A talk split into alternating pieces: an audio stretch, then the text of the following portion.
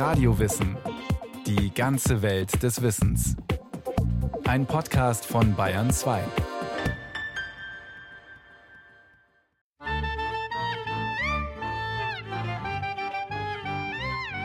Jedes Jahr im Herbst feiern strenggläubige Juden ein ziemlich verrücktes Fest. Sie leben eine Woche lang in einer selbstgezimmerten Hütte unter freiem Himmel. Das Dach ist mit grünen Zweigen oder Palmwedeln gedeckt, durch die man tagsüber die Sonne, nachts den Sternenhimmel sehen kann.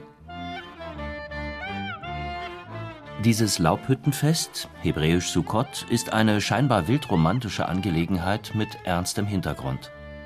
Wenn Sie in so einer provisorischen Hütte leben, essen, Gäste empfangen, schlafen, sollen sich die Juden an die Wüstenwanderung aus der ägyptischen Knechtschaft in das gelobte Land erinnern. Gott beschützt sein Volk auch auf gefährlichen Wegen. Und gleichzeitig dient das Laubhüttenfest als Warnung, sich nicht zu behaglich in geordneten Verhältnissen einzurichten. Jederzeit, ganz plötzlich, kann der Ruf ins Ungewisse ergehen. Unterwegs sein mit leichtem Gepäck, sich nicht an Besitz klammern. Menschliche Existenz ist immer unsicher.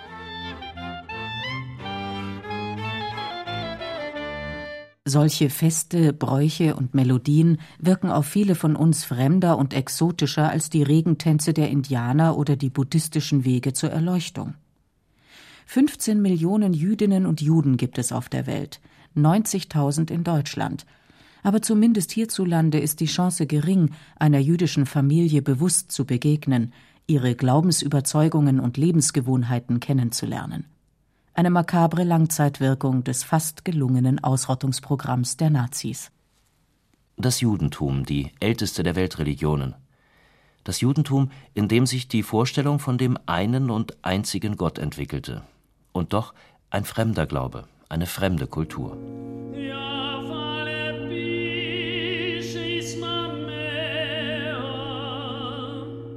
Woher kommt eigentlich die Bezeichnung Jude? Der Name ist uralt. Er leitet sich von einem Nomadenstamm namens Juda her und erinnert an eine aufregende Geschichte von Hunger und Gewalt und unbändigem Freiheitsdrang. Nach dem Bericht der Bibel gehörte dieser Stamm Juda zu einer Reihe von Beduinenstämmen, Israeliten genannt, die während einer schrecklichen Dürreperiode mit ihren Herden in das reiche Ägypten zogen. Dort erhielten sie Brot, aber der mit eiserner Hand regierende Pharao Ramses II. machte sie zu Zwangsarbeitern. Ein Teil der israelitischen Sklaven rebellierte. Unter einem charismatischen Führer namens Mose gelang es ihnen, aus Ägypten zu fliehen und sich im Land Kanaan anzusiedeln, dem späteren Palästina. Der Stamm Juda spielte dabei eine herausragende Rolle. Auf der Wanderung durch die Wüste übergab Gott dem Mose seine Weisung, die zehn Gebote. Später entstanden hier im heutigen Palästina zwei Königreiche, Israel im Norden und Juda im Süden, mit der Hauptstadt Jerusalem. Und noch später, als die Königreiche längst zerstört waren, nannte man alle Israeliten der Einfachheit halber Judäer, Juden, und auch sie selbst nannten sich so an den Orten, wohin sie verschleppt worden waren. Und wer ist überhaupt ein Jude? Nach traditionellem Verständnis jemand, der eine jüdische Mutter hat, beschnitten ist und an den einzigen Gott Israels glaubt eine trockene Definition wie aus einem Gesetzbuch, zumal der Begriff Judentum ziemlich vielschichtig ist. Er beschreibt die jüdische Religion, den Glauben an den Gott Israels, der dem Mose die zehn Gebote gegeben hat. Er meint aber auch das ganze kulturell-politische Umfeld, das sich im Lauf der jüdischen Geschichte entwickelt hat und an dem auch jene Juden teilhaben, die nicht streng nach ihrer religiösen Tradition leben. Woran soll man das Judentum festmachen? Jahrhundertelang waren die Juden unter alle Völker verstreut. Es gab kein Land, keine jüdische Nation, keine Hauptstadt, bis zur Gründung des Staates Israel 1948. Es gibt keinen jüdischen Papst, kein Zentralheiligtum wie die Kaaba der Muslime, denn Jerusalem ist eine umkämpfte Stadt, die den Juden nie allein gehörte. Es gibt auch nur wenige einprägsame Symbole, der sogenannte Davidstern etwa wurde erst im 16. Jahrhundert von der Prager Judengemeinde als eine Art Logo benutzt. Vorher bildete der Davidstern einfach ein dekoratives Motiv, das auch Nichtjuden verwendeten und als Talisman benutzten.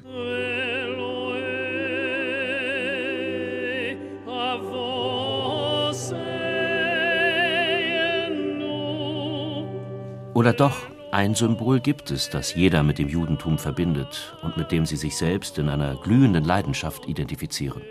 Das Buch, die Bibel, die Heilige Schrift.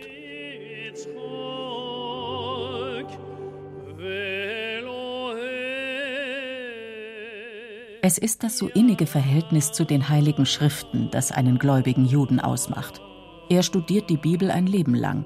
Er verschließt die auf Pergamentrollen geschriebenen biblischen Bücher in der Synagoge in einem kostbaren Schrein und hat einen solchen Respekt vor ihnen, dass er sie bei der Lesung nur mit einem Elfenbeinstab und nicht mit bloßen Händen berührt. Aber ehrfürchtiges Studium wäre ein zu blasser Ausdruck. Es ist eine leidenschaftliche Liebe, die den frommen Juden mit der Schrift verbindet.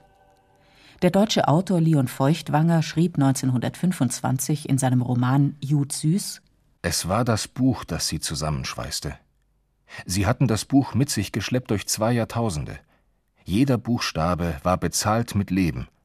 Tausende hatten sich martern und töten lassen um jeden Buchstaben. Nun war das Buch ganz ihr eigen. Mit der Bibel verdanken wir den Juden die zehn Gebote, die religiöse Fundierung von persönlicher Würde und Menschenrechten, die hartnäckige Hoffnung auf eine gerechtere Welt.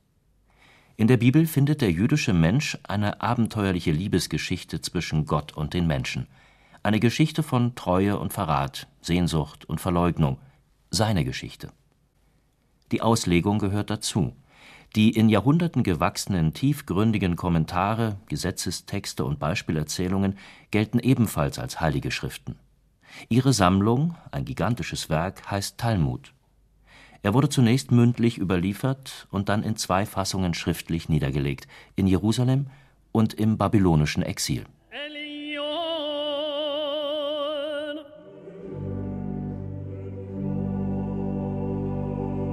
Wer etwas über die jüdische Religion erfahren will, muss sich auf Überraschungen gefasst machen. Es ist eine Religion, die keine Dogmen kennt. Nicht auf korrekte Begriffe kommt es an, sondern auf die Erfahrung, auf eine lebendige Beziehung zu Gott und auf ein Handeln, das ihm gefällt.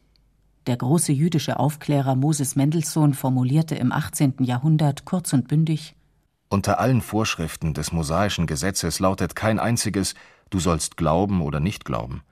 Alle heißen, du sollst tun oder nicht tun. Mit Gott leben statt über Gott reden. Gottes Geschichten statt Gottes Begriffe. In den Synagogen hängen keine Bilder von Gott und er hat keinen Namen. Im biblischen Buch Exodus erscheint dieser namenlose Gott dem Mose auf dem Berg Horeb und verspricht ihm, das von den Ägyptern versklavte Volk der Israeliten zu befreien. Mose ist skeptisch. Werden sie ihm glauben und ihm folgen auf dem mühsamen Weg durch die Wüste, das Heer der Ägypter im Nacken? Er verlangt präzise Informationen. Gut, ich werde Ihnen also sagen, der Gott eurer Väter hat mich zu euch gesandt. Da werden Sie mich fragen, wie heißt er? Was soll ich Ihnen darauf sagen? Da antwortete Gott dem Mose, Ich bin der Ich bin da. So sollst du zu den Israeliten sagen. Der Ich bin da hat mich zu euch gesandt. Ein unerhörter Anspruch. Ich, Gott, bin einfach da. Mehr braucht ihr nicht zu wissen. Manche Bibelübersetzer formulieren es weniger sperrig. Ich bin da für euch, soll es heißen. Wie auch immer, fromme Juden sprechen den Namen Gott nicht aus und es gibt keine Bilder von ihm. Das hat einen tiefen Sinn, meint der katholische Bibelwissenschaftler Erich Zenger. Gottesbildnisse würden den biblischen Gott festlegen. Sie würden ihn jener Freiheit und Spontanität berauben, welche die Liebe braucht, die für Überraschungen immer wieder gut ist. Die Bilder haben nur eine relative Wahrheit. Sie wollen weder Gott festlegen noch Menschen erschlagen.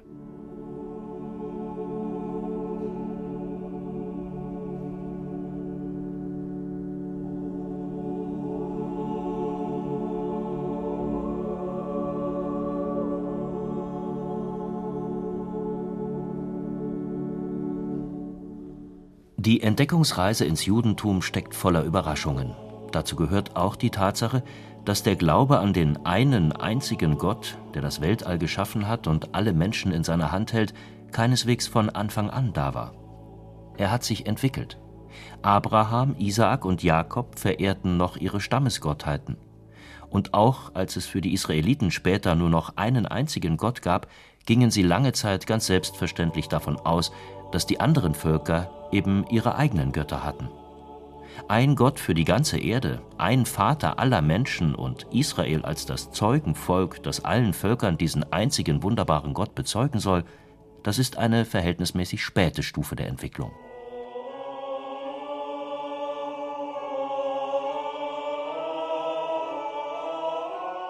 Es ist auch nicht so entscheidend. Viel wichtiger ist es, dass die Juden ihre Beziehung zu Gott von Anfang an als Partnerschaft verstanden. Der Schöpfer der Welt, kein einsamer Tyrann fern über den Wolken, vor dessen Zorn sich die Menschen furchtsam verkriechen, den sie mit Opfern zu besänftigen suchen. Ein gerechter Richter ist der Gott Israels schon auch, aber zugleich ein Freund und Liebhaber der Menschen, einer, der sie begleitet, der ihre Mitarbeit an der Schöpfung will und sie zur Eigenverantwortung erzieht. Arbeit an einer besseren, lebenswerten Welt ist für die Juden Gottesdienst. Das ist die nächste Überraschung. Man stellt sich das immer so vor, dass gläubige Juden vom Aufstehen bis zum Schlafengehen unter einem Trommelfeuer von Gesetzen und Ritualen seufzen. Ein freudloses Auf und Ab lästiger Pflichten und Verbote. Wenn man aber einen Juden selbst fragt, wird er diese massive religiöse Durchdringung des Alltags wahrscheinlich als Hilfe zum bewussten Leben werten, als Quelle von Freude und Geborgenheit, wie der Londoner Rabbiner Jeremy Rosen. Alles, was wir uns jeden Tag vornehmen, erhält einen Sinn.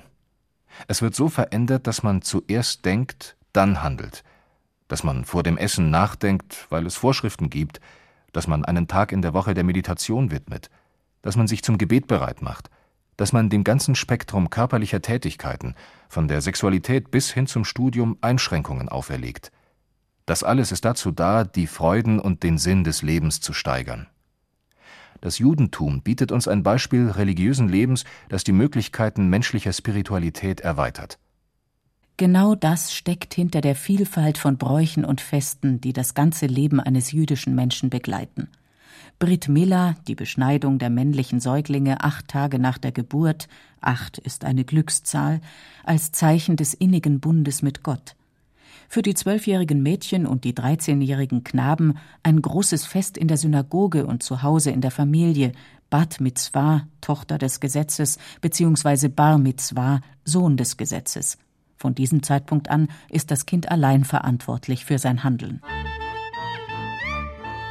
Wenn Juden heiraten, wird öffentlich ein Ehevertrag verlesen, in altertümlichem Aramäisch, der Sprache, die Jesus gesprochen hat, aber heute oft mit sehr partnerschaftlichen Formulierungen. Braut und Bräutigam trinken aus demselben Becher und bekommen einen Talit, einen Gebetsschal oder Gebetsmantel über Kopf und Schultern gelegt. Von jetzt an stecken sie sozusagen unter einer Decke.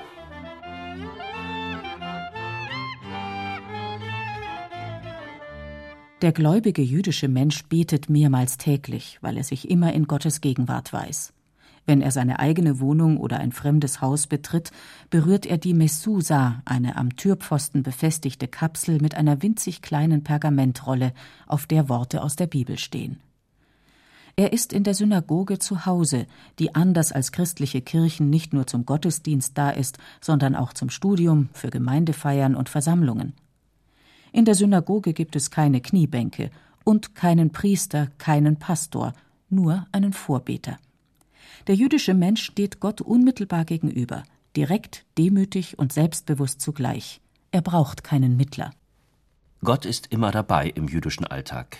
Das ist auch der Hintergrund der so merkwürdig erscheinenden Speisevorschriften. Die jüdische Küche achtet auf die Trennung von Milch- und Fleischprodukten, wie es im Buch Exodus heißt. Das Junge einer Ziege sollst du nicht in der Milch seiner Mutter kochen. Das ist ganz schön kompliziert, bei strenggläubigen Juden heute noch getrenntes Geschirr, getrennte Spülbecken und Handtücher. Die Speisen müssen koscher sein, das heißt nach ganz bestimmten Regeln für den Verzehr geeignet. Und schließlich verwendet man nur das Fleisch korrekt, das heißt blitzschnell und nahezu schmerzlos geschächteter Tiere. Koschere Küche. Was ist rein, was unrein? Was ist erlaubt, was verboten? Man möchte hygienische und medizinische Gründe hinter diesen Vorschriften vermuten, unter den Bedingungen nomadischen Lebens in der Wüste war es vielleicht geraten, die Speisen so penibel zu trennen und beim Schlachten besonders aufmerksam zu sein. Archäologen und Religionswissenschaftler haben freilich herausgefunden, dass genau dieser Brauch, das Zicklein in der Milch seiner Mutter zu kochen, ein religiöser Ritus bei den alteingesessenen Bewohnern von Kanaan war. Von diesem Ritus setzten sich die Juden mit ihren speziellen Speisevorschriften ab. Es geht also nicht um sauber oder schmutzig, sondern um die Stiftung religiöser Identität. Es geht darum, sich beim Essen zu disziplinieren, in der Einhaltung der uralten Vorschriften die Ehrfurcht vor dem Geber aller Gaben zu erfahren und sich als Volk, als Gemeinschaft zu erleben. Das jüdische Jahr beginnt mit Rosh Hashanah, dem Neujahrsfest, an dem das Schofar geblasen wird, das Witterhorn, das wir gerade hören. Das Schofar wurde angeblich geblasen, als Gott am Sinai erschien und als die Israeliten das fest ummauerte Jericho eroberten. Die Juden vergegenwärtigen sich an diesem ernsten Tag das Gericht, das jeden Menschen erwartet, und sie wünschen einander den Segen Gottes. Du mögest eingeschrieben sein im Buch des Lebens zu einem guten Jahr. Die Nähe Gottes erfahren, Gemeinschaft erleben, sich in die Geschichte des jüdischen Volkes stellen, das ist der Sinn aller großen Feste, von Sukkot, dem Laubhüttenfest, bis zu Simchat Torah, dem Fest der Freude am Gesetz, von Pesach, das den Auszug aus Ägypten vergegenwärtigt und so viel mit dem christlichen Ostern gemeinsam hat, bis zu Chanukka, dem fröhlichen Lichterfest im Dezember. Erinnerung an die Wiedereinweihung des Jerusalemer Tempels unter Judas Makkabäus 164 v. Chr. In der Kraft dieses Glaubens hat das jüdische Volk alle Katastrophen seiner Geschichte überlebt. Juden stellen dem Herrn des Himmels unerbittliche Fragen. Warum hat er die Pogrome des Mittelalters nicht verhindert? Was hat er gegen den Genozid getan, gegen den Mord an einem ganzen Volk in Auschwitz und Treblinka? Sie klagen ihn an, enttäuscht, wütend, verbittert und glauben hartnäckig weiter an ihn und lassen sich ihren trotzigen Glauben von all den grauenhaften Erfahrungen nicht austreiben. Das jüdische Mädchen Anne Frank, elf Jahre alt, fragt in seinem Tagebuch Wer hat uns das auferlegt? Wer hat uns so leiden lassen? Es ist Gott, der uns gemacht hat. Wer weiß, vielleicht wird es noch unser Glaube sein, durch den die Welt und alle Völker das Gute lernen. Und dafür Dafür allein müssen wir leiden.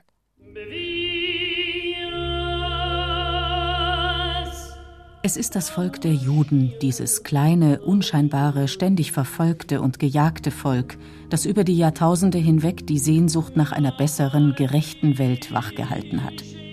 Die Sehnsucht nach dem Messias, dem von Gott gesandten Befreier. Für die Christen ist er schon gekommen, im Juden Jesus von Nazareth. Für die Juden steht seine Ankunft noch aus. Im Engagement für diese bessere, menschenwürdige Welt können sich beide treffen, Juden und Christen, bei allen Unterschieden. Die Hoffnung auf den Messias gibt jetzt Kraft zum Kämpfen, zum Widerstand. Die Erwartung von Gottes neuer Schöpfung befreit jetzt von der Angst und zerbricht das träge Dogma, dass alles so bleiben muss, wie es ist. Weit entfernt, die Verantwortung für die Gemeinheiten der Welt dem Schöpfer allein aufzubürden, behaupten kühne Rabbiner seit Jahrhunderten, die Menschen seien imstande, den Messias herbeizuzwingen, wenn sie nur endlich eine Welt voller Frieden und Gerechtigkeit fertigbrächten. Nicht Gott entscheidet, wann der Messias kommt, sondern der Mensch, stellt der jüdische Talmudgelehrte und Romancier Elie Wiesel klar. Wenn wir die Welt so verändern, dass sie bereit und es wert ist, dann wird der Messias kommen. Gott erschuf die Welt, und unsere Aufgabe ist es, sie wiederherzustellen und zu erlösen. Das gibt dem Einzelnen ein riesiges Maß an Verantwortung. Jeder, selbst der Bettler auf der Straße, der Portier, der Taxifahrer, kann das Kommen des Messias beschleunigen.